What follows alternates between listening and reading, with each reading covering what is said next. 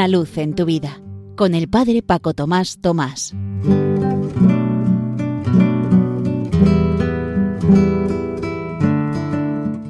Queridos amigos de Radio María, os saludo muy cordialmente desde la parroquia San José en Las Matas, cerca de Madrid. Hace unos domingos ocurrió una anécdota durante la celebración de la misa de la cual yo ni me enteré. Era la misa con las familias a la cual asisten muchos niños y va especialmente dedicada a ellos. Pero parece ser que había unos de ellos especialmente inquietos. Y en un momento dado una persona mayor se dirigió a la mamá diciéndole que los controlara o que se saliera en fin, algo un poquito desagradable para esta mamá que bastante padecía ella viendo la situación. Me escribió luego un WhatsApp diciendo que se había sentido muy dolida por esa llamada de atención y en medio de toda la gente de alrededor y que entonces quizá era más prudente no volver a misa hasta que los niños fueran mayores.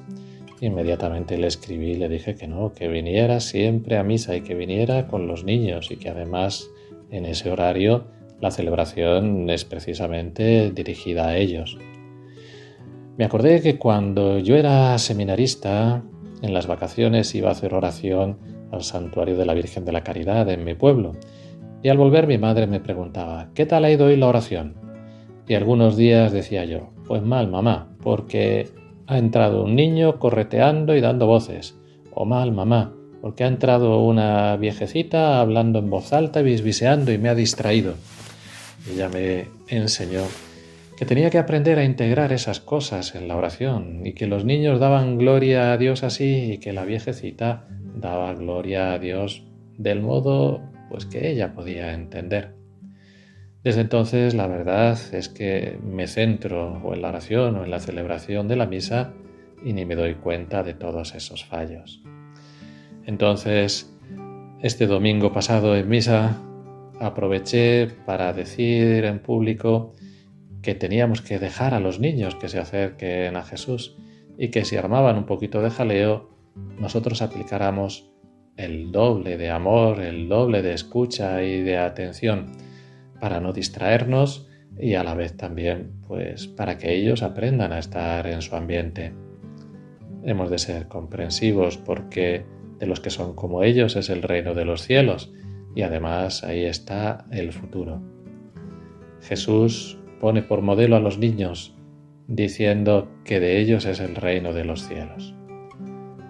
Así que aprendamos también nosotros a concentrarnos en lo que debemos y que miremos con buenos ojos a las otras personas que a lo mejor están dando gloria a Dios del modo que ellos pueden, del modo que ellos saben, que quizá no tiene que ser necesariamente el mismo que el nuestro, pero que a lo mejor es incluso más agradable a los ojos de Dios porque reflejan su espontaneidad y su modo de ser.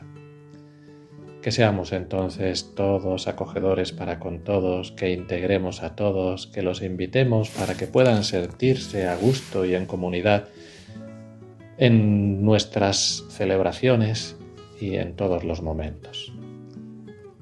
Que este ratito que hemos pasado juntos y esta anécdota sirva para lo que tiene que ser todo, para gloria y alabanza de Dios.